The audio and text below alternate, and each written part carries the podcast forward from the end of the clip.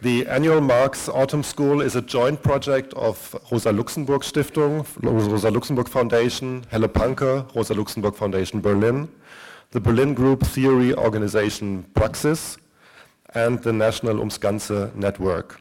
Together we try to advance a reading of Marx and of Marxist theory that is both rigorous and undogmatic. After more than a century of uh, ignorant and opportunistic distortions, we are still pretty convinced that the Marxian analysis is essential to unlock the mysteries of a hostile social order that just won't go away. Far from collapsing under its own weight, capitalism continues to rejuvenate itself through crisis. Historic claims of an inevitable demise of capitalism by Marx himself, or even more so by his disciples, have been proven wrong over and over again. This year's Marx Autumn School focuses on a key concept of the historical narrative um, of Marxism on class. I cite, the history of all hitherto existing society is the history of class struggles. Chapter 1, verse 1 of the Communist Manifesto of 1847-48. And class struggle was to be the war to end all wars. The proletariat, out of its own misery and coercion, would become the gravedigger of the ultimate antagonistic society, the bourgeois society and it would thus become the midwife of universal liberation, the liberation of mankind in a communist society. Now, history has shown, and in fact, rigorous and undogmatic reading of Marx itself shows that it's not that easy. Class struggles have been absorbed by nation states. With increasing colonial wealth and imperialist powermongering, the proletarians of most lands aligned as national workforces and armies willing to kill each other on the battlefield. With uh, world market competition of enterprises and nation states becoming a second nature, this nationalization of the masses and classes continued through the epoch of social democratic welfare state and even more so during the current neoliberal era. Um, yeah, while deepening social divisions, the tri triumph of neoliberal capitalism and its current crisis regime have further deteriorated any notion of class struggle as a means of universal emancipation. And just an example of that is uh, the treatment of refugees here in Berlin that try to get the support of uh, unions and were sent away um, uh, and were told uh, that unfortunately they were not workers so the union spoiled this chance to um, assist the wretched of the earth once more. so if that quest to be, uh, of, of, if that quest of universal liberation is to be upheld, its key concepts need to be re-examined, including the notion of a historical and political subject of emancipation, a role once attributed to the proletariat. The place of the proletariat in the, histori- in the historical narrative of Marxism remains vacant, despite ambitious contenders such as the precariat, the subaltern, or the multitude. In fact, this continued failure to identify and organize a historic subject of emancipation might indicate problematic theoretical and political implications of the narrative itself. This is where Dipesh Chakrabarty comes in. In his lecture, he will add another layer of critique, a post-colonial examination of implicit assumptions or biases of that universalist uh, narrative. The title of uh, his lecture is Rethinking Working Class, Post-Colonial Perspectives on a Revolutionary Concept. Dipesh Chakrabarty is a leading ex exponent of post-colonial critique and a member of the renowned Subaltern Studies Collective. He is a professor of history, South Asian languages and civilizations, and law at the University of Chicago. In Europe, he is most widely known for his study Provincializing Europe. It investigates how the old continent serves as a, uh, quote, tacit scale of historical knowledge. Uh, in this investigation, he draws from his own biographical and intellectual heritage coming from a Bengali middle class family in post colonial Calcutta. Currently, he develops an integrated analysis of nature and history against the specter of climate change. A term some of you might be familiar with is the Anthropocene, a geophysical perspective on mankind. Tonight, um, we probably will not touch this last aspect, but um, we'll, we'll hear uh, his thoughts about the intricacies of the revolutionary concept of class. So his speech will be about an hour, and after that, um, everybody's free to comment or ask questions. And again, that's in German or English, whatever you like. So uh, please, Dipesh, go ahead, and um, we're going to listen. I'm also very humbled by the invitation. And um, what humbles me is something that I was reminded of when Felix just mentioned that immortal sentence in the Communist Manifesto that the history of mankind hitherto has been the history of class struggle. And you will remember that later on, Engels actually added a footnote to qualify that sentence. And he said, all written history, that is. That is, all written history of mankind has been a history of class struggle. And in that footnote, he clearly uh, evinced a tremendously shrewd, in the good sense, um, insight into the connection that's always existed between writing and inequality, which is why all written history is the history of class struggle. And I am somebody who inhabits writing, who is himself written, produced by my own writing, and in that sense, I'm acutely aware of the inequalities that actually make my own life possible. And, and therefore, I'm not an activist. My only public activism is in a place called the classroom, and I live for it. When I'm not in the classroom, I'm preparing to be in the classroom. Uh, and therefore, I always think uh, that I obviously belong to a parasitic form of life. Um, I, I survive because others do a lot more useful work than I do. And therefore, when I'm asked to speak to a gathering that is not exclusively or even predominantly about academics, I always feel I'm speaking to people who are far more important in this world than I am. Uh, and that's why that uh, little footnote of Engels that I was reminded of, that all written history is the history of class struggle, uh, is actually a reminder that all writing is based on inequality. Unfortunately, at least in this world, until now. Maybe one day it'll be different but we're already going past writing. So in, in, uh, in America, actually, people talk about students um, and this problem of not, you know, in India we have students who can't read because they come from families that can't read. In America, we have a problem of students who can read but won't. and that's a, that's a problem of a different kind. But what I want to do in this lecture is partly autobiographically and partly historically, speak of the problem of class struggle and the problem of finding a revolutionary class as I encountered the problem in my lifetime in growing up to be an academic and as the problem is being posed by other thinkers in our time. Uh, so I myself came into Marxism in my uh, middle teens, high school years, actually.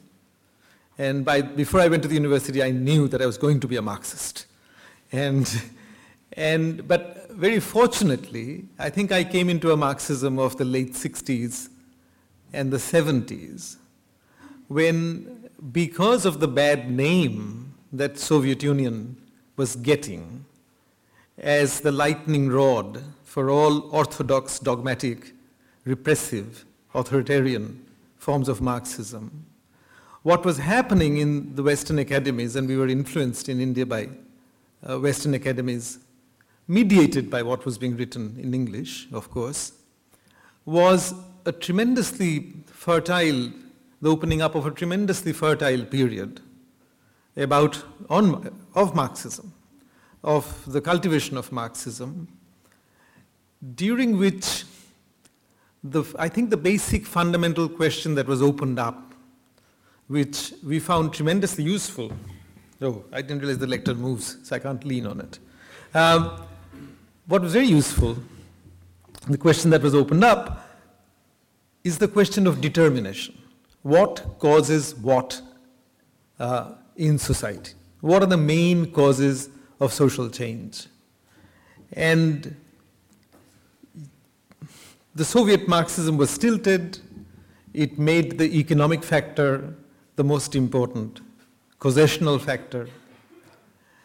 If you thought that the economic factor was the most important causational factor uh, in social change, in bringing about revolution, in bringing about socialism, then of course countries like India, like China, that had mostly peasants, where people were mostly peasants, mostly not workers, mostly poor, had no hope of actually transitioning straight to socialism without going through capitalism. So in countries like India for Marxists from the 1920s on, during colonial times, the question always was, should we go into capitalism and support our capitalist classes against the British? Or should we try to organize our workers, but tiny, class of people into a revolutionary class? Or looking at China, should we actually think of organizing the majority of our population, who were peasants, into a modern political force? But then this question was, can you create socialism with peasants who, are, who have not become workers, who have not become unionized, who have not become citizens in that sense? So one, this if you, if you think about the development in Marxism, very heterodox, very um, heterogeneous from the late 60s to the 80s. That is, let's say, from the kind of Marxism that Althusser was trying to bring about, the debates later on between the English historian E.P. Thompson and Althusser on questions of theory, uh, the translation of Gramsci's letters in 1971 that had a tremendous impact on people who wanted revolutionary Marxism but did not want Stalinism. Um, going on to sort of the ferment of May 68 in Paris, um, post-structuralism that comes out of that, Deleuze and Guattari's understanding of capitalism, there was a tremendously fertile um, sort of, this was a tremendously fertile process. And one letter I remember that get, got discussed a lot in these years was a letter that you might remember that Engels actually wrote in um, September 1890, 21st of September 1890, to a man called Joseph Bloch in Königsberg. And Joseph Bloch, I don't know, do, does anybody remember this letter? Here? No? Just shows how short our. I mean, this letter was very important as when I was growing up, and important. Althusser actually discussed it. This was a letter in which Engels was explaining to this young Jewish socialist. I mean, later on, Joseph Bloch would actually become a Zionist and would become, a, before he became a Zionist, he became a German socialist imperialist. He was one of those people arguing that Germany deserved a colony or colonies. But when he was 19 and he was the editor of a journal that came out of Königsberg called Der Sozialistische Student, uh, he got this letter from Engels because he has written to Engels saying, Is it true that Marxists must think that it's economics that determines everything? And Engels' letter begins by saying, Marx and I were so busy in our lives that we never had time to properly explain this question. economics or economy only determines things in the very last instance. And law of ink was built in the 1970s and 80s discussing what was the last instance and when did it come? When did you know that you were living in the last instance, on the last instance, or at that moment? But what I'm saying is that there was this opening up of Marxism. This was also the period when analytical philosophers were producing um, rational choice Marxism. There was a man called Jerry Cohen who was a professor in Oxford producing in the 70s his book, A Defense of Marxist uh, Theory of History. At the same time, you had Rosdolsky producing his interpretive textual notes on, on, on, on, on, on, on capital, reading capital. And Rosdolsky, as far as I remember, was Ukrainian. And there was also this Soviet dissident Marxist, uh, uh, I.I. Rubin, who wrote, who was actually murdered by Stalin in 1937, who wrote a tremendously important series of essays on Marxist theories of value that was republished in my youth by an obscure Canadian publisher. And, and that had a very deep influence actually on the work that is there in that book called Provincializing Europe. Um, and if you looked at, so you had historians Marxism, you had structuralist Marxism, Althusser was kind of quoting Lacan and Foucault uh, approvingly, but he was producing structuralism. Um, you had, uh, while Lacan and Foucault would go on to be post-structuralists, you had Foucault writing the foreword to Deleuze and Guattari's Anti-Oedipus, saying that what these two people are producing is, an, is helping us to develop an anti-fascist art of living. So there was a tremendous ferment of a very rich, diverse left. And I often think that maybe it was because there was a Cold War going on. And Soviet Union stood for all that could be bad about Marxism. That people who didn't travel with Soviet Union were trying to actually, they felt free to discover other forms of Marxism. It was a cocktail. Things don't, didn't always mix. But I'm not saying people were tolerant of each other. I mean, it was in this period that two friends of mine, English friends of mine, um, Barry, Barry Hirst, Barry Hindess and Paul Hirst, uh, wrote a book on socioeconomic formations, which was a very Althusserian book. I don't know if any of you have read it, but it was again an important book in the debates those times. I have it on hearsay, so I'm not, I don't know if it's true, but I have it on hearsay that they stopped talking to each other while they were writing the book. But true to their commitments, they finished the book. And uh, so I'm, I'm, not saying that people were friendly with each other. People seldom are at any period of human history. But we read different kinds of books. And one of the things that has, I think, dropped out of a lot of Marxist, Marxist discussion is the connection between interpretive, philological, textual, hermeneutic Marxism and the question of revolution.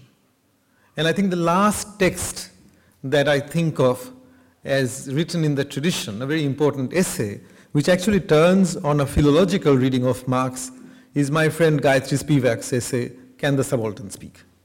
Which turns on a philological reading of certain passages in Marx. But what has become a more dominant form of Marxism after the end of Cold War um, is actually uh,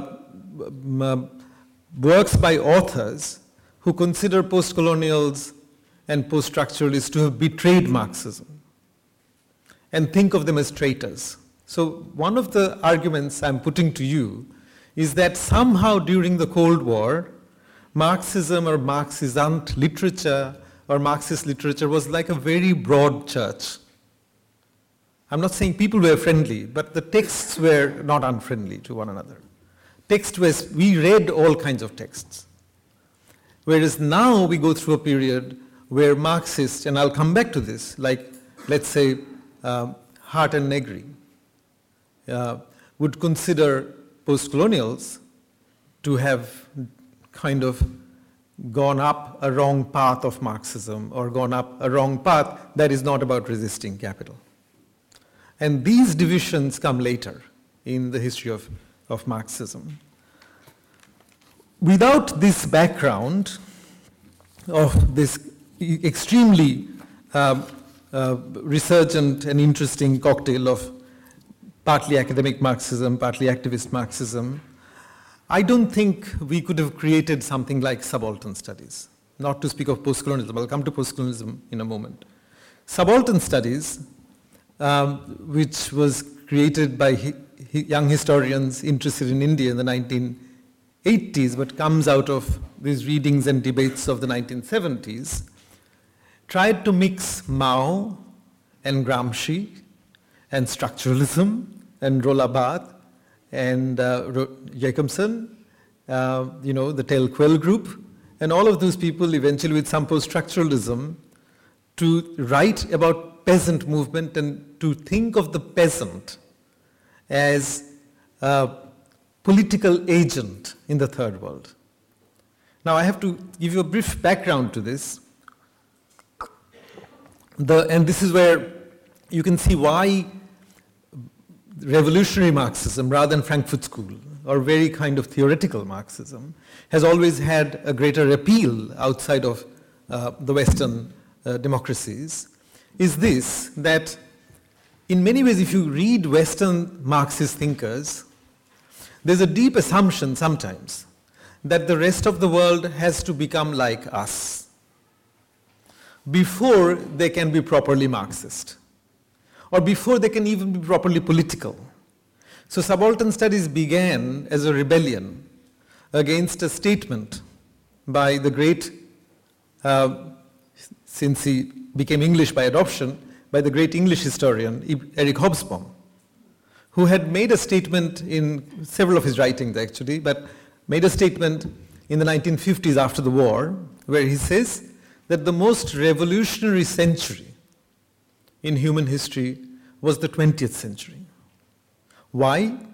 Because he said it was in this century that people who had nothing to do with modern institutions before, tribal people, peasants, indigenous peoples, had to deal with the modern state, either in the form of the colonial state or in the form of a, a, a new state, had to deal with mining companies, had to deal with modern business corporations and resist them, fight them, do what they could do. But having said that this was the most revolutionary century, he had then also said, but these protests by these people, the tribals, the indigenous, the peasants, were pre-political protests. Because these people did not understand the political language, the grammar of modern institutions. And therefore, the implicit argument was that if these people were to be properly political, then they would first have to become, get depeasantized, get detribalized, get de-indigenized, become urbanized, become workers. In other words, repeat the transition story in Western Europe.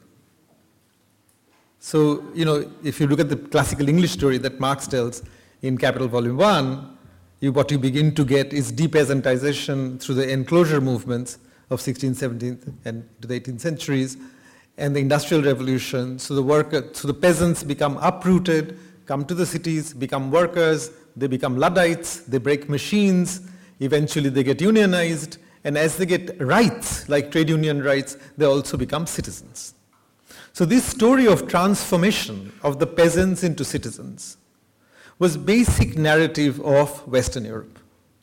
There was a very famous historian at UCLA, Eugene Weber, who wrote a book called From Peasants into Frenchmen. And he tells the same story. He actually tells maybe the government has to do something like colonial powers internally inside the country in order to modernize people. And subaltern studies began by rejecting that possibility. So we began by declaring, we didn't ourselves understand what we actually meant by it, but we began by declaring we don't believe Hobsbawm. We think peasants were political from be, to begin with. The moment the peasant dealt with the modern state, the colonial state, the mining company, the colonial officials, they were political. And the peasants have the capacity to be a political subject. Now, when I look back on this story of our thinking, of course, we were influenced by Mao, and our methods were influenced by structuralism, but we brought Mao and Gramsci together. We were interested in Gramsci because Gramsci was talking about the southern question in Italy. And southern Italy seemed a lot like our problems. You know, peasants, uh, superstitions, religious beliefs. So if you think of a famous book like Christ, Christ Stopped at, at Eboli, um, uh, you get um, like by Carlo Levi, the great Italian painter also, who was banished into the Italian countryside by uh, the fascists, and he writes about the peasants, and he discovers the peasants as superstitious, as irrational, as, as sunk into all kinds of ignorance. That's exactly the view that Indian middle class took of the peasants. And when we read Carlo Levi and we read Gramsci alongside, and we read Mao, we began to think we don't have to repeat the story of the transition to capitalism of Western Europe. That we have some other story to tell, that our peasants can be modern, they can actually constitute a revolutionary force. That was the message of subaltern studies.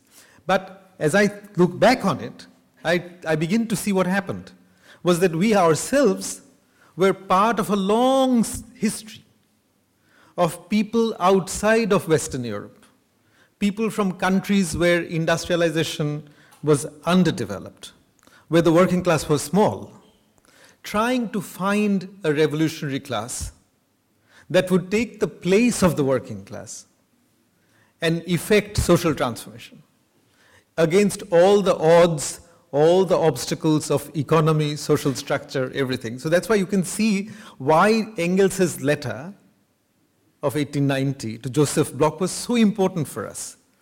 Because it was saying to us that our institutional problems, our economic problems didn't have to be an obstacle. You know, and this is why the Leninist version of Marxism, which was basically avant-gardist, basically voluntarist, basically revolutionary, that does not wait for capitalism to collapse under its own weight of contradictions, which is what could at least you could think might happen in the more developed countries, where you could actually go past capitalism to socialism. This question became very important. One of the texts, Marxist texts, that became very popular, again published in the West, but became very popular in outside the West, was uh, published by a man called Theodore Shanin, who used to teach at the University of Manchester. Again, I think he was not English, but English by adoption uh, he published all the four drafts of responses that Marx, has, Marx had composed in response to a query from the great Russian socialist Vera Zasulich, who wrote to Marx saying, and this was in Marx's final years, wrote to Marx saying, do you think in Russia we can skip the stage of capitalism and go straight to socialism on the basis of the village mir, the collectivity of the mir. The most interesting thing is, you know, this was, I would say, the first third worldist question in the 19th century. Right? This is a question that anticipated what people in the third world would ask in the 20th century. And I find it fascinating that Marx wrote, if you go back to the book, Marx wrote four very long drafts. In the drafts, he actually allows for the possibility like populists in uh, Russia would in the 19th century, that you might be able to skip socialism because the peasant, the village mir already had a sense of collectivity. It was not deeply atomized individualistically like in Western societies. But interestingly, he never mailed them. He never posted his drafts. The final letter he actually sent to Vera Zasulich was a few sentences saying, thank you for your letter, I'm just too ill to be able to answer it. Right? So in a way, a third worldist question came up in the 19th century, and we have Marx's wonderfully staged silence about it. So we have a Marx who cogitated about it, who thought about it, and then decided not to make a public pronouncement. So the third world was born as this question that had interested Marx, but on which he didn't give a public answer. He only privately drafted letters. And that, those letters became very important for us. So if you think about it, from Bolsheviks, if you think, if you go back, and I'm just giving you a very potted history. So you can, one can actually argue that Marx thought about the category proletariat before the category working class emerged. In other words, the working class was an empirical sociological correlate to a philosophical category called the proletariat. So the proletariat, he deduced almost through a dialectical algorithm from his understanding of Hegel. So if you actually posed capital in his terms, then there would emerge a class at the other end that owned nothing except its capacity to labor. And therefore, that had the dialectical possibility to negate capital. What happens is Engels, in 1844, writes the wonderful book called The Conditions of the English Working Classes in Manchester on the basis of Factory Inspector's Report. So suddenly, it looks like a philosophical category like proletariat actually has an existing sociological correlate, the working class. You can find it. So like, as if like, it's like the working class had realized the category proletariat. And I would say that a lot of 19th century in Western Europe was spent by people thinking that this working class would perform the role assigned to the philosophical category proletariat. It didn't. The working class fattened on colonial exploitation. Labor aristocracy developed. By the end of the 19th century, there were social democratic parties. People like uh, our Joseph Bloch, actually then saying Germany should have colonies in the 20th century. And um, the search for a world historical revolutionary class moved out of Western Europe, this romantic search, and was carried on for the 20th century by countries where industrialization was low and the working class was not present.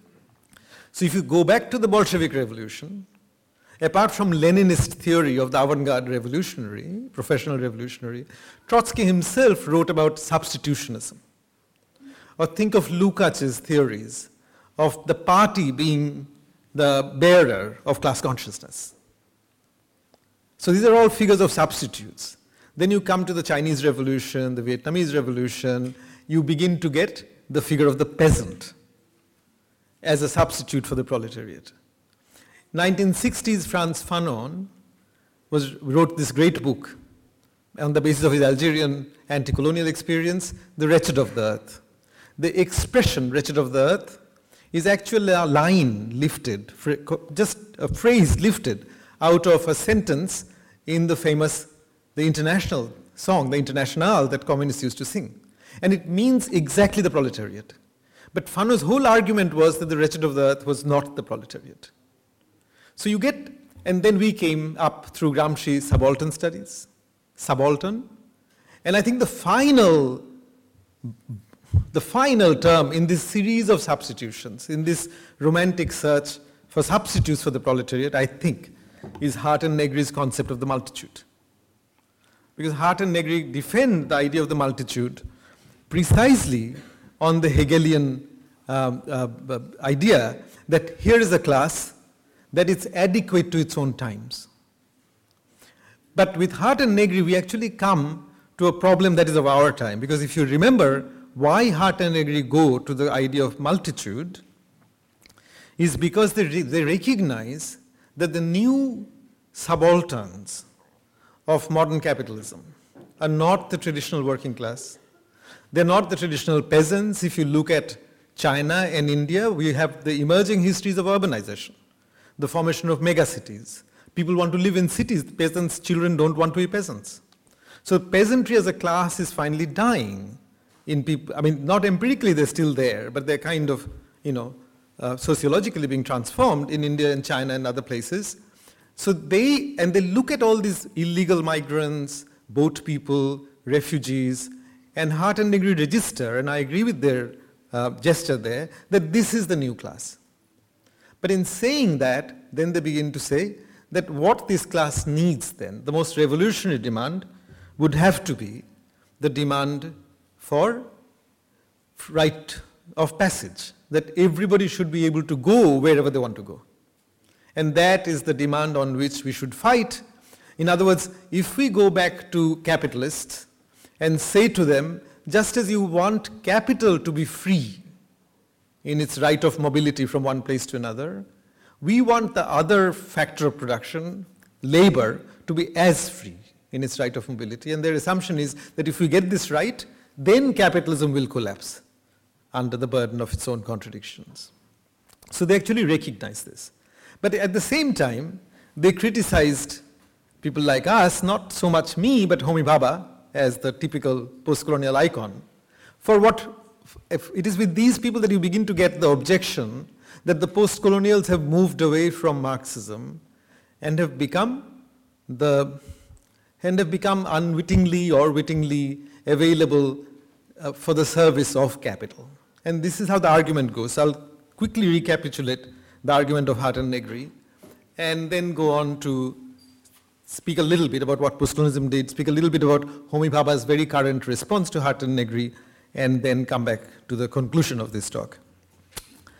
So um, the, the criticism that these people made, Hardt and Negri and others, of the use of post-structuralism, of Derrida and Lacan, and Deleuze and Guattari, by the post-colonial lefties. And you have to realize that either with post-structuralism or with post-colonialism, you know, in the early years when these fields are born, there is no right-wing post-colonialism. There is no right-wing post-structuralism. I mean, it all comes out of the left. I mean, they, are, they come as fellow travelers. When Homi Bhabha wrote his first piece called The Commitment to Theory, if you read that piece, it's in the book, The Location of Culture, he actually talks about socialist politics. The expressions are there in the British context.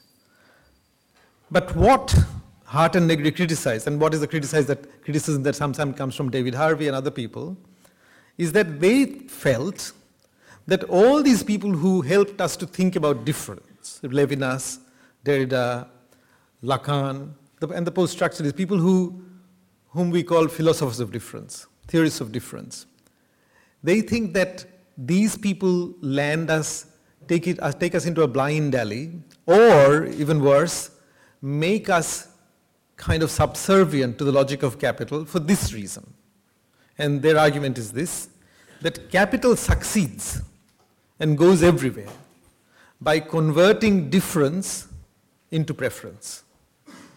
In other words, capital succeeds by making our sense of how we are different from one another, how I might be Bengali and you might be German, by making that difference available as a consumer choice. So I will go to a shop and I'll say I'd rather have a toothpaste made by a Bengali manufacturer. I mean, and I would have to mean Bangladeshi because that's where most Bengalis are, um, in my case. And I'll say I'd rather not use an American toothpaste. But, they, but, but if that's what difference is, if difference is simply there to be made into preference, that is a consumer choice, then entire theories of difference are only, only uh, servicing capital. And there are two problems with this argument. One is, of course, that Hardt and Negri never considered, never stopped to consider, that there are lots of differences in the world for which there are no markets. So even if I wanted to use a Bengali toothpaste, I wouldn't find one. because not all differences are equally marketable. We can't, we can't make all our differences. Some of the differences, I mean, they, one could argue that if one pushed the logic of difference in the same way that one pushes the logic of migration, one would also bring the logic of capitalism to a crisis if one could. But the more important point is, why did the question of difference arise in post-colonialism, in globalization literature of the kind that Arjun Appadurai and others produced? Why was difference so important?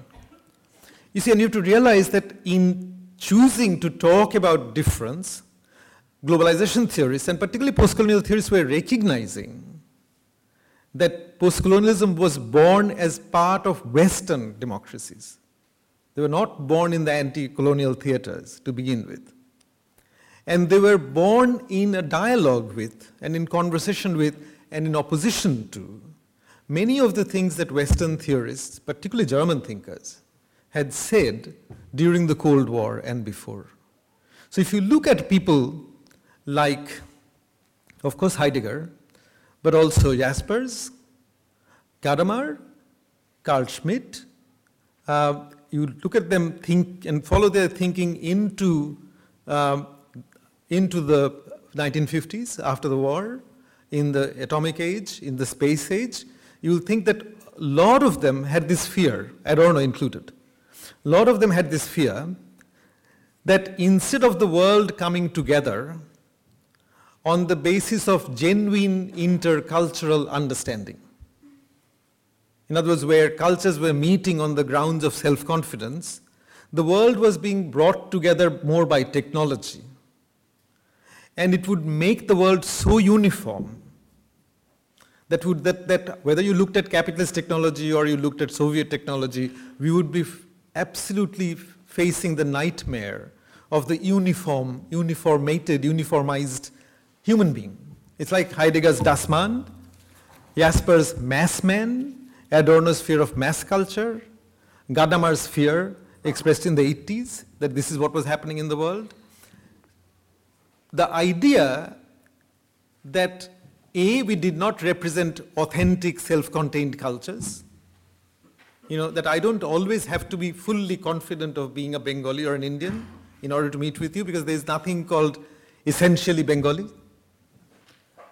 This idea was actually promoted in the 80s in difference with this whole line of German, very influential line of thought. And that we had to think of difference not in terms of essences, but we had to think of difference philosophically in such a way where we could both acknowledge difference but not make difference into a fixed essence. And this came out of the struggle in Western countries, in France, in England, and other places, with what I call post imperial racism. Now, post imperial racism is the kind of racism that developed in these imperial countries once the colonies started to collapse. And there were, people have now documented it, like groups like Le Pen in France was started by ex colonials moving back to France. And a lot of you know, during British times, there's, an, there's a, something very amusing I find in Indian history as a historian of India, that if you look at Indian students' account of the British, before our independence and before the war, before the Second World War, most Indian students went to England and genuinely came back with happy experiences. They didn't encounter much racism. And most Indian, many Indian students, very famous Indian students, including our first Prime Minister, Jawaharlal Nehru, developed this theory that there were two kinds of Englishmen good ones and bad ones. The good ones stayed back at home, the bad ones went out to the colonies. And Nirad Chaudhuri, Tagore, Nehru, a lot of people came up with this theory because actually what was, what was British racism was a post imperial racism. And post colonialism was dealing with this question of difference in an age of migration, skilled migration, unskilled migration, but both fighting post-imperial racism as well as fighting the inheritance of very influential line of European thinking, which thought that the kind of difference we were seeing in the world after the 1950s was really a production of masses. And you know, the whole field of cultural studies comes out of a rebellion against Adorno's criticism of mass culture. And and, and that was the role in which difference was being played. But what I find, but where the shared ground, shared ground is between, let's say, Homi Bhabha's colonial, post-colonialism, Arjun Appadurai's globalization, and Hardt and Negri's writings on the multitude, is that they all are forced to acknowledge a particular reality, which is that the new subalterns, the new deprived class of today is not a substitute for the proletariat. We don't find a revolutionary class, we find a deprived class, and that's why, and they, they are classes that basically live. They're not always migrants, illegal migrants, but they're people who basically live precarious forms of life. In other words, people who are at the service of capital, sometimes as illegal migrant laborers, sometimes as legal but badly paid laborers, sometimes as legal, highly paid, but insecure laborers. So what David Harvey wrote about flexible accumulation, I think, was right. In other words, the logic of accumulation of capital has changed, changing the nature of work and producing thereby forms of insecure labor, both at the white collar level and at the blue collar level, and then at the absolutely where the horrible, the horrible figure of deprivation who is the refugee. So most countries um, in European thinkers are actually written a lot about it. Uh, Etienne Balibar, my friend Sandro Mezzadra from Bologna, they've done wonderful studies and you can actually find on the internet the maps showing detention camps for illegal immigrants that European countries have produced. You know, this whole idea of fortress Europe. And these detention camps run into hundreds and they spill over into North Africa. They're outside of Europe as well. And Balibar made a wonderful statement. He said, you know, there was a time in the 19th century when Europeans made it their business to convert everybody's frontiers into borders. And now they're turning all borders into frontiers. because all these detention camps are like frontiers where the border of Europe is running through them, even when they're outside of Europe. And that, I think, is a fact that is recognized both by Hardt and Negri and by, on the other hand, by the post-colonials, that that is where the biggest change is. What I find also fascinating is that Bhabha has tried to respond to Hardt and Negri by saying that while you guys have this vision, completely fixated on mobility, you know, the same Bhabha who once said the migrant has the truest eyes, turns to Hardt and Negri and said, you think that people just want to move from one place to another, but people actually want to settle. They want citizens' rights. They're surviving. They're developing arts of survival, but they want welfare. They want rights. They want to settle down. They want to become citizens.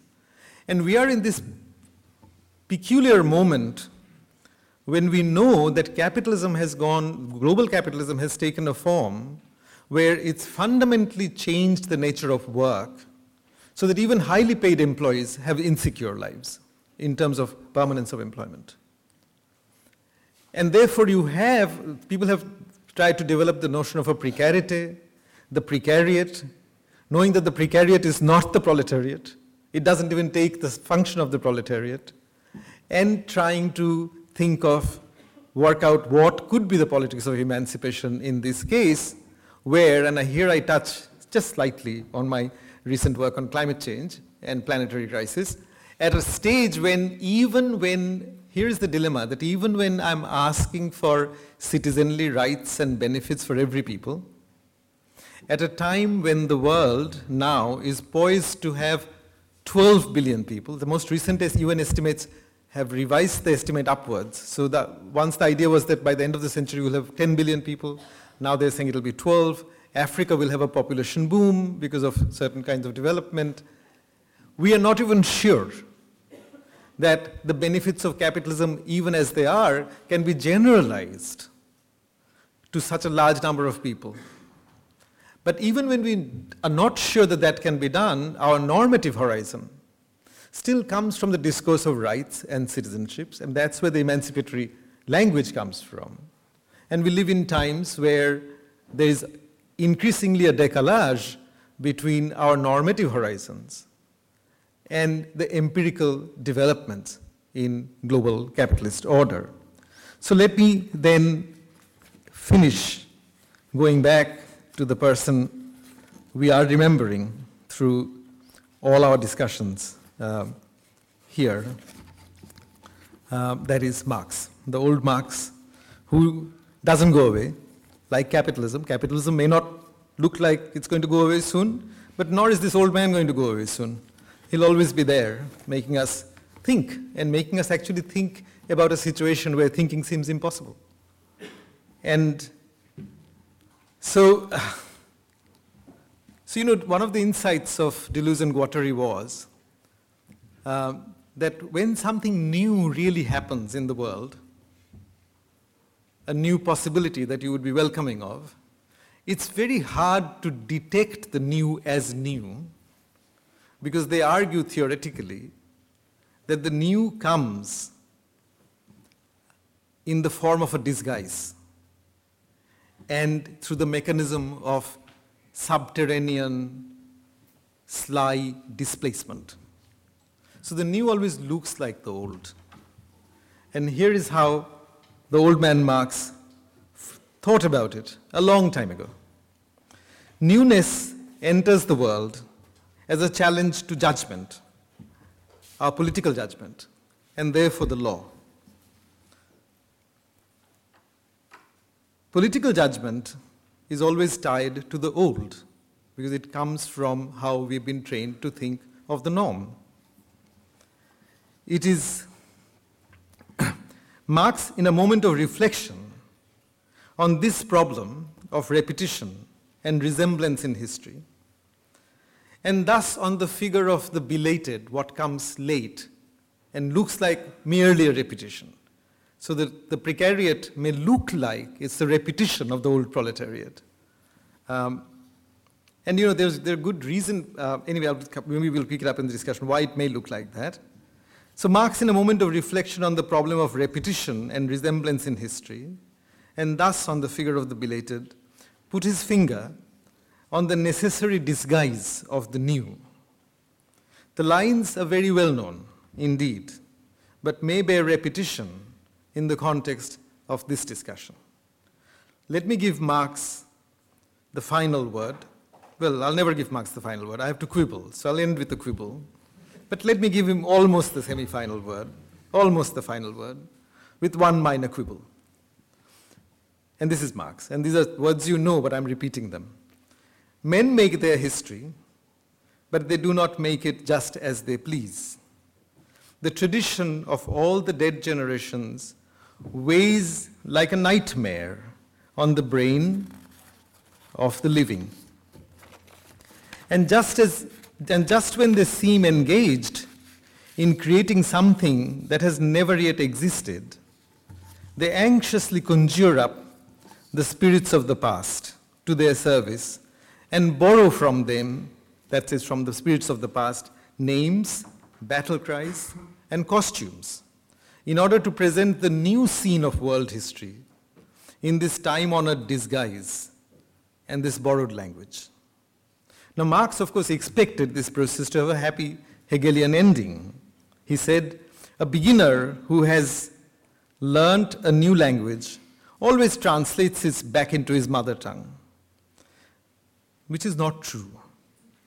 But he has assimilated the spirit of the new language and can freely express himself in it only when he finds his way in it without recalling the old and forgets his native tongue in the use of the new.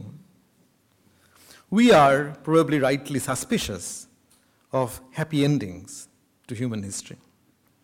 But we remain interested in remainders and failures of translation that always come back to haunt and trouble what translation achieves. Yet Marx here himself acknowledges that the new in politics often deceives us as the language of the old.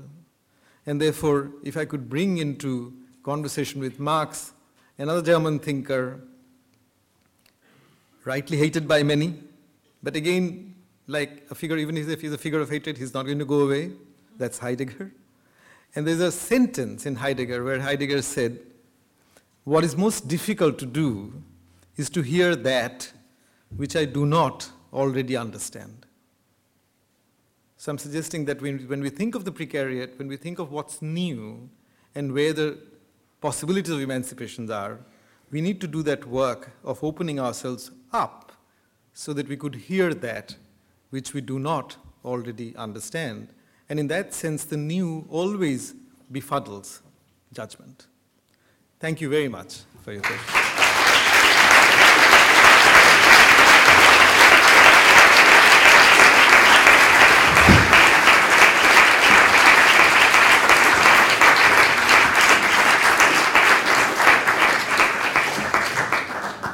Um, so my question is much more of an activist question than an academic one.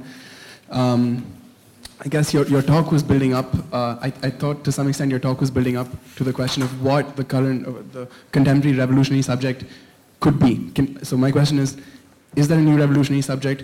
Uh, is revolutionary struggle possible without a subject? Um, just your thoughts on that. I, I, I, I personally think your... Sorry. Three more. Oh, three more? Oh, we're getting, oh, well, we're bunching questions. Okay, hang on, then I have to write them down. Uh, okay, so mine will also be somehow related to cultural studies. I really Yeah. find um, your statement about how capitalism transforms difference into a form of preference, and I thought about like Fredric Jameson's idea, like how something oppositional is turning into mainstream through the postmodern Yeah. techniques and attitudes and so on. And what I was thinking was like. Um, that's a very interesting thing about capitalism because it's always transforming itself and taking anything that is oppositional at some point into its own category and reaffirming it in a certain way so that it becomes acceptable within it.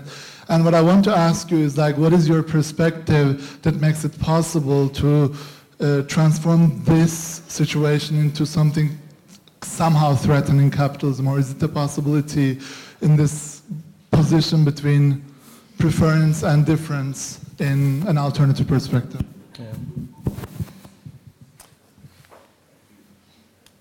Okay, so maybe I don't see anyone.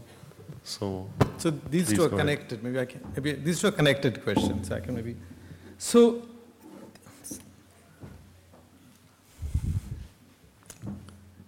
As I was saying, so some, in some ways, up to Hardt and Negri, you, there is this vision that there has to be a kind of revolutionary upheaval at the heart of capital to make it topple that will come out of the agency of a class. It's entirely possible that the environmental crisis could also generate a huge crisis for capitalism. Because what is happening, mean, I'm just giving an example, what is happening in our, with the kind of models of development we follow, which China and India also desire, is that um, we're basically producing wastes that are not recyclable. And one form is carbon dioxide. So we produce so much of it that we can't recycle carbon dioxide, the excess one. And the other very common instance is plastic. And it, it's clear that even if you think of uh, the relationship between the logics of the environment and the logics of accumulation, um, we probably are headed for a crisis, even without the insurgency of a massive capital R revolutionary class. So in, in some respects, maybe we need to rethink uh, the contradictions of capitalism. And you know, and you remember that uh, the, time when Marx was writing, the environmental condition was such that he actually assumed that water and air couldn't be commodities. Right? And water and air are commodities now. Um, with the preference, preference difference, my point is uh, somewhat against Jameson in the sense that yes, there is that logic to create preference into difference. But there's also, be, precisely because of unevenness of capitalism, many differences cannot be made into preferences, which is why people have genuine sense of loss in their lives. Right? If, if, if everything I think I'm losing in my culture, which is, think of the migrant's position. If, a, if, an, if an immigrant population, unlike a colonizing population, see, colonizing Europeans were able to reproduce their differences and preferences in new countries. Like, I mean, you, you don't find a settler colonial Western culture that has given up on the tradition of music, on the tradition of their language. Migrants group, group often have to do that. So if migrant groups were actually able to commodify their culture to a degree that they didn't feel this loss, they wouldn't feel the loss. And I think the mourning is a symptom that not all differences can be marketed. And sometimes you have completely lumpen forms of capitalism producing a false assurance of cultural survival. Just to give you an example, in my state in India, West Bengal, it just turns out that a lot of the film industry, a lot of the television industry on Bengali culture, the culture industry, is actually supported by a Ponzi scheme of capitalism, which is looting the peasants and the absolute poor of their meager savings. And there's a completely corrupt deal between political classes and these kind of ersatz lumpen capitalists. But they're actually financing the television shows in Calcutta and the film production in Calcutta that we all then consume as wonders of Bengali culture. You know, and that kind of, that's not even capitalism, that is just sick kind of capitalism. And there will be a rebellion against it in elections, in votes. But I'm saying these rebellions may not add up necessarily because this is one problem with the precariat as we think about it is that it's an extremely heterogeneous class. It's very hard to make the illegal, so-called illegal migrant and the IT worker who has his own form of precariousness march together, right?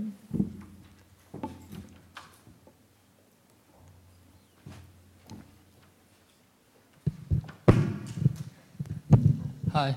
First, I want to thank you. It was a very interesting talk. I can't see you. Where are you? Oh, there. Good. Okay. Thank you. Uh, I have a, I hope, a clarificatory points point, and then another clarificatory point which is related to a question. The first clarificatory point, I think in that, uh, even the version that Marx did send to Zasulich, he does say that if the uh, property wise that you have in Russia can be uh, connected in a way to what we, we may have in the future in the Western countries, then this action in Russia can lead to a socialism without going all this through. This is the first clarification point. I think, and then the second clarification point is in Engels' letter, he does say after that, he says that, uh, so and so, he says that we just meant uh, mode of production, not just economics, and we never meant just merely economics. But the question is related to that point in Engels. What he seems to, what they seem to want to say is, in a sense, uh, even if it is economics, it is not the economics can be that can be taught in the dep- uh, economic departments in the world, in micro and micro and macro. Then it seems to be uh, vaster than what we generally think of economics in those departments. Then, in that sense, then the question seems to be related to what you said about those countries. Anyway, most of the, if not all of the pro-socialist revolutions that we had were in those countries, and it seems to be in the future it will be like that. Then it was, in what sense that is that casts doubt or sheds light on your discussion? Because you know, that's it. Thank you. So, um, so would you mind uh, making your question, sort of extracting your question out of that? I, I Yeah, the, heard. question is, the, the question is related to Engels' point. You just mentioned that, so it is not only economics. Yes, it is not economics in one sense, but it is economics in another sense.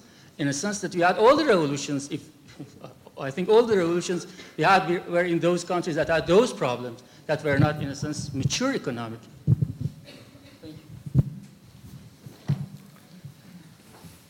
Okay, I'll, I'll take it as a comment. Thank you. Yeah. Hi. So you brought up some debates on post-colonial theory from about 15 years ago, and I was wondering if you would respond to the more recent debates with Vivek Chibber, who, sub- oh, Vivek Chibber, okay. who yeah. subjected uh, subaltern studies to a series of critiques misrepresenting the history of capitalism, the concept of abstract labor in Marx, Right. universality, and class struggle in the peasants in India, actually. So, So, okay, let me first correct you on a point of fact, though. Okay. Um, Homi Bhabha's response to Homi Bhabha's response to Hardt and Negri is in the last five, six years. So I wasn't talking about what was going on in 15 years ago. I'm actually talking about Bhabha's response um, five years ago, and I was seeing a kind of impasse there that the normative horizons are those of citizenship, while we acknowledge that citizenship may not be available, to the welfares may not be available. So just to um, Vivek Chibber's book, first of all, much to my shame, I haven't read it. Um, but from what I hear about it, so I have to go by hearsay, it, um, and, uh, and uh, what I've seen of one or two of his articles, I've seen one or two of his articles, my sense is that um, Chibber is completely not conversant with the tradition that Rosdolsky or people like Rubin represented. The more, as I said, the more hermeneutic textual, exegetical, philological readings of Marxism, Marx. So in some ways I find it very, um, I find it more in the line of rational Marxism. Um, And you know, there's a, I've, you may have watched it, there's a, a, a debate between him and my friend Partho Chatterjee that's available on the YouTube. Uh, and Partho picked him up on the question of his assumptions about human nature um, uh, in, in, in Chibber's understanding of culture. And I thought Chibber didn't have quite, um, quite an answer to it. But you know, unfortunately, I've been busy doing other kinds of work, and I just haven't had the time to read his book. At some point, I'll probably read it. Thank you.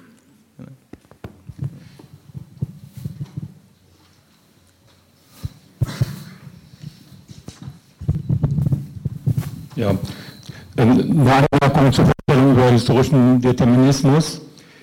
Neben den Sasulic-Entwürfen hat Marx ähnlich ausgeführt im Brief an die russische Zeitschrift Otchestveni oder so, Zapiski.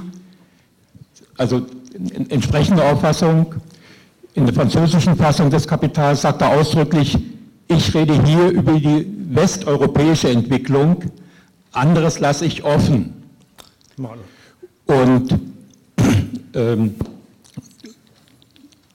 neben dieser Geschichtsdarstellung über Sklavenhaltergesellschaft, Feudalismus, Kapitalismus, hat er auch die Weichenstellung zu einem anderen, in, eine andere Weiche gestellt in dem Konzept der asiatischen Produktionsweise, was für ihn die indische Gemeinde war, anders als bei Engels, äh, Wasserbaubürokratie in der Tradition von Montesquieu, orientalische Despotie.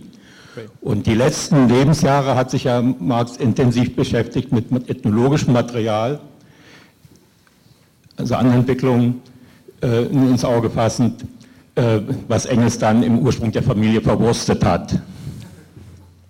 Ja.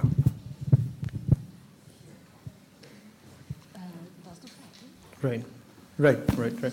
No, thank, uh, thank you for those comments. And I, there are three points you made. Uh, one is, of course, about Marx's letter on, on, uh, to this Russian magazine where he actually says that he's talking about Western European developments. And that kind of goes with what he says publicly to Vera Zasulich. He says, I'm, I'm not able to pronounce. But the drafts are very interesting because in that privacy of the drafts, he gives himself the freedom to think about the possibility. That's what I was saying. Asiatic mode of production is, uh, is of course fascinating, uh, partly because, uh, again, it was intensely debated in the 70s, but also in that context, a lot of people went back to see what Marx was reading to develop those concepts. And it's clear that he was getting a lot of it from either accounts of European travelers in Mughal India or from colonial accounts which were borrowing from those accounts. And there were kind of historical problems with those accounts. I mean, that's not Marx's fault. But the ethnological notebooks are very, you know, uh, because Krader, as you know, pub- published them. And they're fascinating. I mean, they're fascinating in the sense that both to think of the trajectory that Marx might have taken if he hadn't died, you know, because Engels wrote that book and Engels said that Marx was to write that book, Engels wrote it. But, you know, when I read it, uh, this is where uh, provincializing Europe comes from. When I read it, uh, I realized what Marx had read in detail about the part of the world I come from, Bengal. Now, Marx was an extremely attentive student, but he had read only one book on Bengal, and that was a book by a civilian called J.B. Phear. So J.B. Phear's notes on Bengali villages is what he read. If you look at his marginal comments, it's amazing how he make he notes every Indian word. He makes a translation of it. So you would have any teacher would have loved to have Marx as a student. You know, you give him a text from a society he doesn't know anything about, and he tries to learn. But it also makes me think about the paradox of global history, which is that here's a man, you know, reading in the British Library, who has read only one book in detail about the part of the world I come from.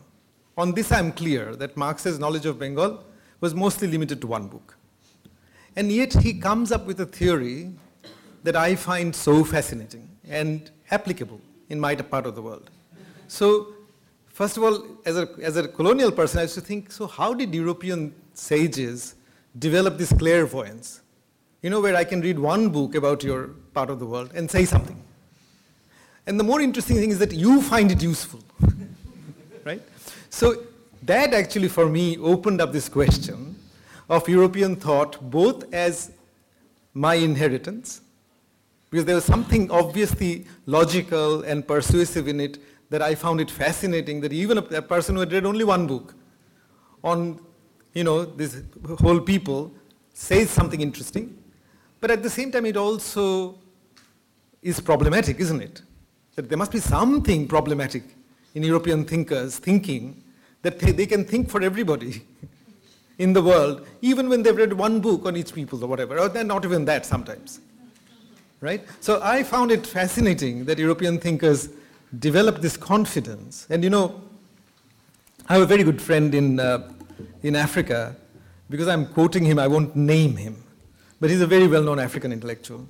And one day he said to me, uh, with his heavy African accent, he said, Dipesh, you know, we have to read all these Jewish intellectuals. And I said, why? He said, look at them. They were nowhere in the 17th century. And by 19th century, they dominate our thinking. How do they do it? We have to do the same thing. so there is actually a very, you know, just as I admire Marx for all the reasons that you mentioned, I also find something deeply problematic in the structure of the thought the way in the thought, the way in which this thought works through the world and structures it. So I'm implicated in it. And I say this as a serious student of Marx, as an admirer of Marx, somebody who thinks of him as a genius. And at the same time, I think there is something, there must be something essentially wrong with the development of a thought process in the world where you can sit somewhere, read one third account of, a Bengali, of Bengali villages by a man who didn't know much Bengali and then on that basis you can say something. So there is a history of European confidence in all this. um, hello, uh, thank you for your talk. Now, I, where are you? I can't see. Another question? So, oh, great. Hi. Hi. Hello. Hello. Thanks for your talk. Um, okay, I was a bit um, surprised by the way you finished, you wrapped it up, um, because um, and I thought it was um, almost uh, too modest or so. Um, um, and I have to recap a bit uh, to, to, to ask my question. Um, you started out, or somewhere midway, um, you reported um, the failed suture between the abstract category of the proletariat and, uh, and the deduced from Hegel and the empirical working class. Right. Yeah, and then right. you. Um, you named a number, uh, series of replacements right. you know, and um, and that's where, and, and I thought um, you, then there was this part about like something new, and then uh, I thought this was all anticipating your point, but then you, I, I misunderstood, but I thought that you really then um, affirmed a new replacement of being the precariat, and I'm not sure if I misunderstood that, but that doesn't seem, um, it doesn't, it seems too modest to me, or more so not even sufficiently new in the sense that you, you know. Okay. Um, and, and, and maybe I expected something rather like, um, or like I was hoping for, um, or maybe if I, if I maybe I misunderstood or whatever, um, but rather I thought you anticipated something like um, that there would be no direct filling up of the abstract category with uh, any empirical agent or like of the so of the particular universality with any empirical agent or any right, like one right, attribute. Right. No, um, or empirical class, um, but rather that the subject, yeah, that we're falsely looking for rather mm-hmm. than adding ourselves to it, maybe, mm-hmm. um, would have to be constructed, you know, in the and and it, it's not it can't be identified by any one attribute, be it precarity mm. or whatever. Yeah. Mm. Um, so that so to continue with yeah, this okay. replacement is yeah. not sufficient. okay. No, new. that's, Just like, uh, um, yeah. Yeah, so I think it's it's it's just simply more, okay. like it's constructed of the ones that add okay. themselves to the subject, Good. rather than in, in whatever way, you know, but not um, like already there. Yeah. Thank you for that question. Yeah, it's an interesting and good question.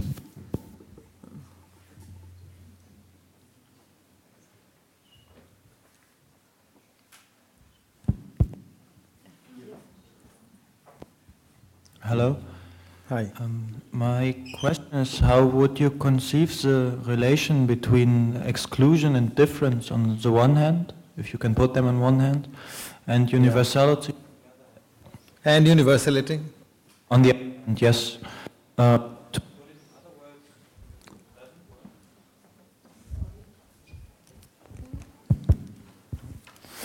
other Why?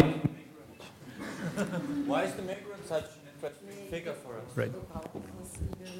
Speaking the micro, sorry, just a second.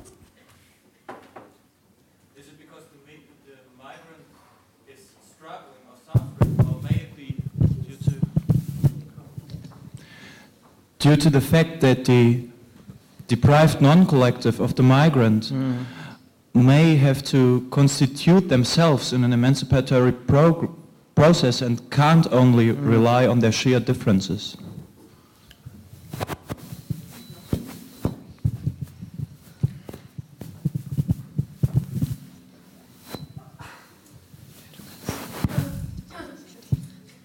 Ah, Oh, okay. Hi. Okay. Uh, thanks for your talk. Um, I wanted to ask a question about um, like also the migrants and the refugees because uh, in your talk you said that uh, maybe we can see refugees as the new revolutionary class or I don't know if I misunderstood you can correct me afterwards. But um, that that this might be one possibility of seeing like uh, uh, refugees as the new uh, revolutionary class, and in that sense, that people would ask for um, um, mobility rights to um, that this would be another de- demand that comes from this. But then, actually, if we think about it, the, the refugees or the ones who are able to flee are the ones who are in their countries economically better off. I mean, in Syria, we see that the ones uh, who can't flee, they are still there, so they. Um, so I don't know. Would you could you I- I- explore a bit on yeah, this and, sure. and, and explain that? So um, can I address these three? Because I mean, there, there are some commonalities. Um, thank you for all, all the questions. Sorry, did you want to say something more? No? Okay, thank you. Um, but thank you for all the questions. I mean, um, and they helped me to think. So first of all, I think I, think I, I did not express myself clearly enough um, in, in that I wanted to say the precariat actually breaks with the series I was constructing. So the precariat is not a revolutionary class. In that sense, I was not saying this is the new revolutionary class. But at the same time, so, so I was actually saying that with Hardt and Negri's conception of the multitude, which thinks of migrants as a new revolutionary class, we have the last of the series. So the proletariat, right, sort of replaced by the party, replaced by the peasants, replaced by the wretched of the earth, replaced by subalterns, replaced by multitude. That was the series I was creating for global history. And I'm saying there's something interesting going on with the precariat, because, which is making the point I was trying to make through Marx, that the word precariat rhymes with the word proletariat. So it's, it's very much given this name so that it suggests, it reminds you of the proletariat, while I was saying it also breaks with the proletariat, because the, the conditions uh, under which you think a class can come together to become a revolutionary class don't obtain for the precarious, as I was saying, because this includes highly paid um, skilled workers, as well as the precariousness of the blue collar workers. So, in, in some ways, I was saying that I think descriptively, Harvey and people are right to say that, that capital has adopted flexible means of accumulation, and the nature of work under capitalism has changed. And this change is recent. So, if you go back to the history of a company like IBM, you know, which was once like cradle to grave kind of company, or the Japanese you know, Fujitsu or Mitsubishi, the whole idea of Japanese tycoons, where the idea was that you would be loyal to the company and the com- com- company would be completely loyal to you. This is, this is gone in the last 30, 40 years. This is completely shifted. And companies don't expect that sort of loyalty, they don't give you that kind of loyalty, and, in, and most jobs in that sense are insecure. There's a kind of a, maybe the highly paid people are compensated for the insecurity but it doesn't make the jobs more secure. That's what I was saying. And I was saying, and it's not a revolutionary class because you can't bring them together. But, um, but at the same time, the fact that we call it the precariat in, in order to rhyme it with the proletariat shows that there's some desire to carry the memory of the proletariat over into the new term. Right? That's what I was saying. So that's why I was kind of going back to Marx to say that, that the problem of the new, and I'm here, I'm uh, trying to answer the first questioner who asked a very interesting question uh, of these three people, and it's that what Marx is saying, if, if you keep going back to these words, he's saying when you are faced with a new situation, it's very difficult to work out what is new because the new presents itself as the old. And that, so there is a, I don't know if I should go into this technical, but both, you know, the French historian and theorist Paul Veyne and Deleuze and Guattari themselves, they make a distinction between the particular and the singular. That the particular is an instance of the general, and therefore the particular repeats itself, the singular doesn't. And the new is about recognizing the singularity of the singular, which is hard to do because the, the singular already represents itself as a particular. The means of, I mean, I, we could go into this, but it just gets more and more technical, so it'll become more of a classroom lecture on post-structuralism. So I'll, I'll, stop there. But it also, it also, but it also goes over into the question of the you were asking about exclusion versus difference and universality. And in some ways, again, I mean, if I may do this without seeming immodest, is, I mean, this is precisely the problem I was trying to think about in the chapter called The Two Histories of Capital in the book. So I have this idea of history one and history two, and I actually think of difference on a, on a continuum of registers, like difference becoming antagonistic and therefore exclusionary, and difference remaining indifferent um, to, to capital, and, cap, and the capacity for capital to actually negotiate these different kinds of differences. And on the universal, my proposition in the book is, is, is just to put it very bluntly and simply, is this, that the universal becomes perceptible only when a particular usurps the place of the universal. So for instance, you might have, a, you might have the idea of the general human body. What does a human being look like? But if I ask you to draw it, you will draw a particular figure. Because the next time you draw it, you will draw another figure, right? But I see the general only when the particular usurps its place. So the universal is interestingly an abstract form, but the moment an empirical entity says, I am the universal, the moment the West says, I am the universal, the moment the US says, I am the universal, follow me, that's when history becomes difficult and, and calls for resistance. And um, migrants and refugees, so in some ways I think I've answered the question, your question. Okay, thank you.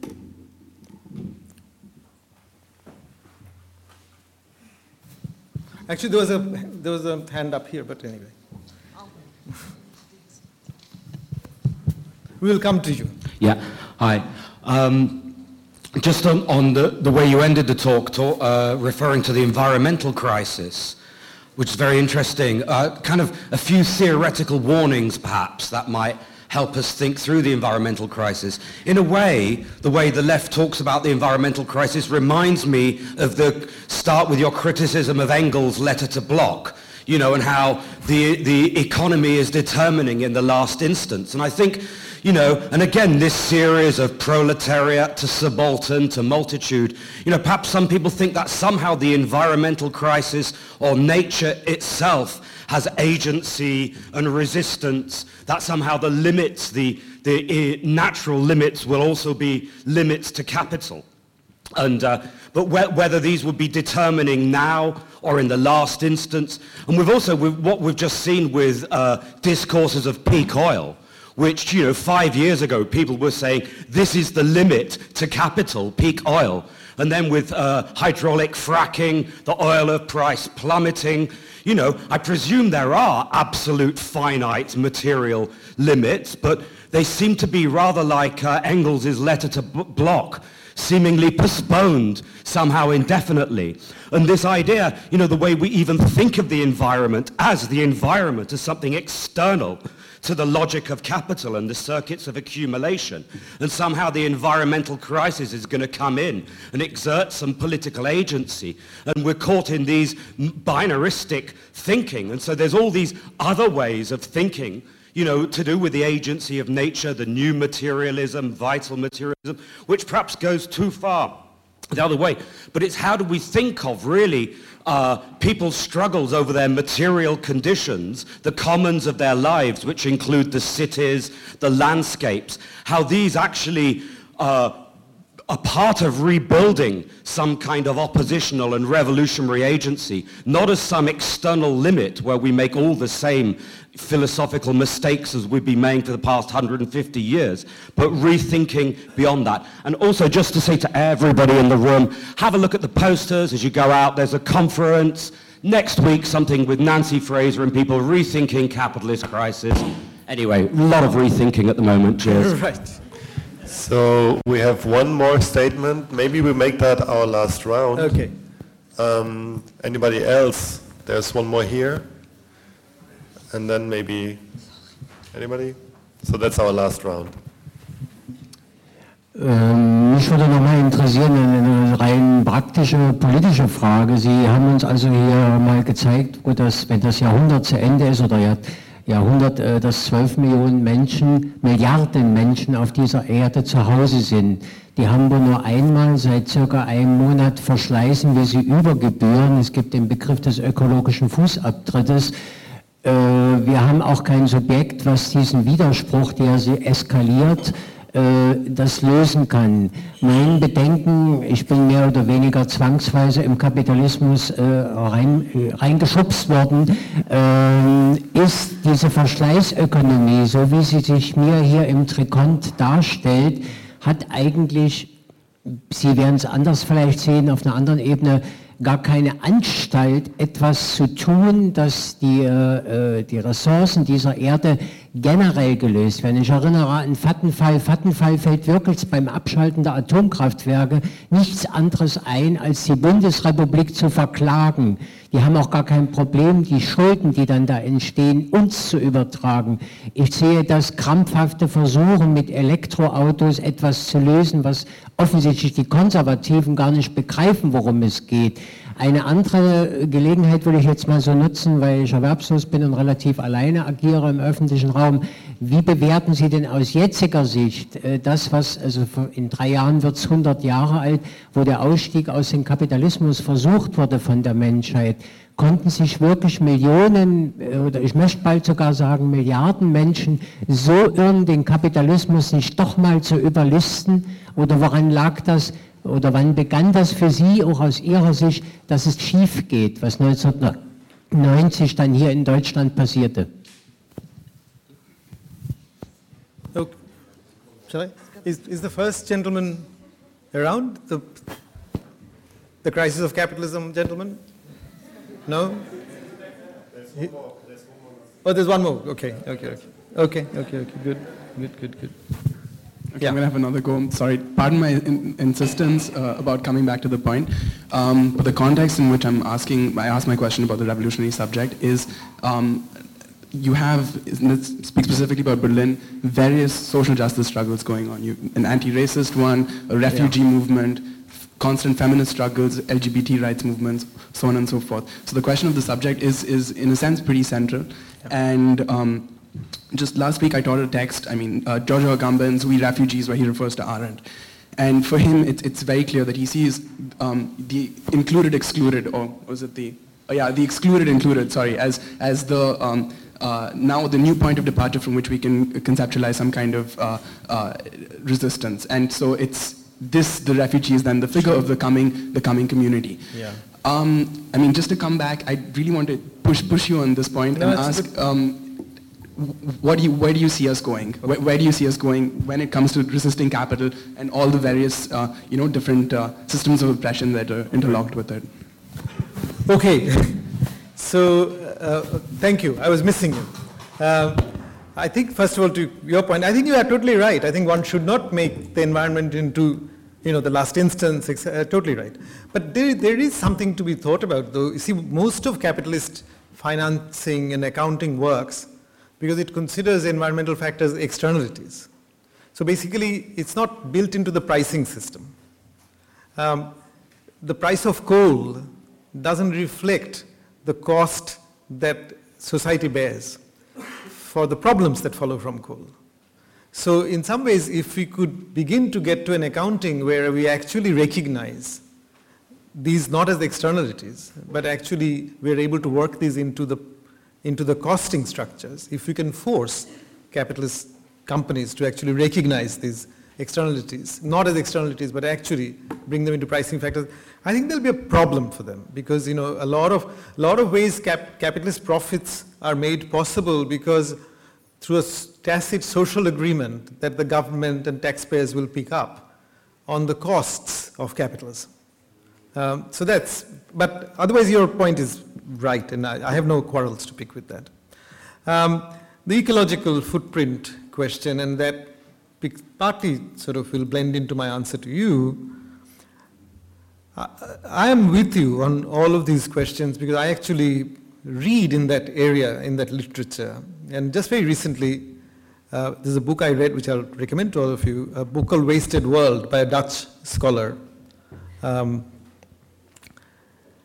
and there is a problem that's happening with industrial development. And the, more, more than eco, there's ecological footprint question, there's also what I was saying very broadly, what they explain is that for most of human history, human beings were part of a natural process of recycling whereby one life form's waste or a living entity's waste acted as resources for another living entity.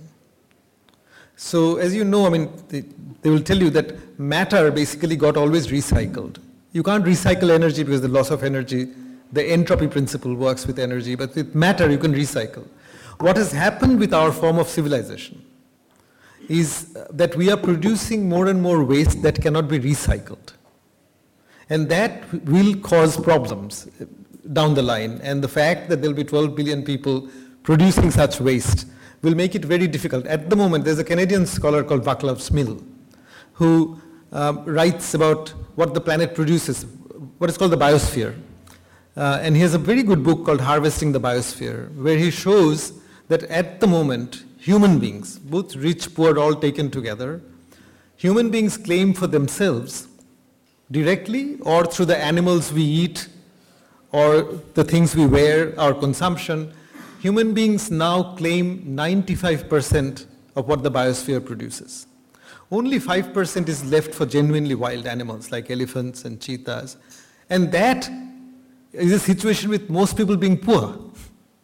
Most people are not consuming that much. So imagine a world in which China and India and these people all come up uh, and claim even more of the biosphere.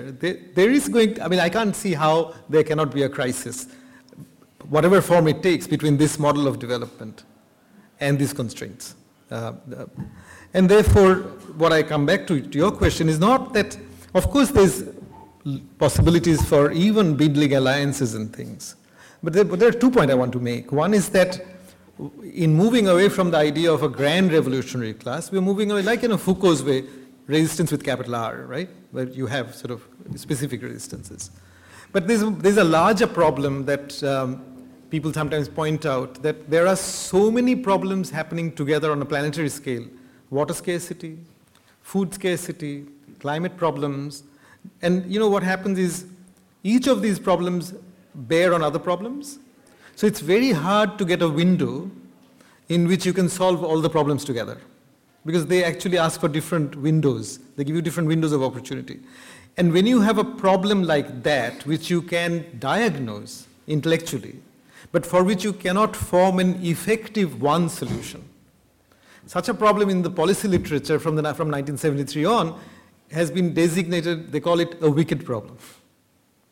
And we increasingly face wicked problems, problems we can diagnose, but very hard to solve in the, in the sense of a grand solution.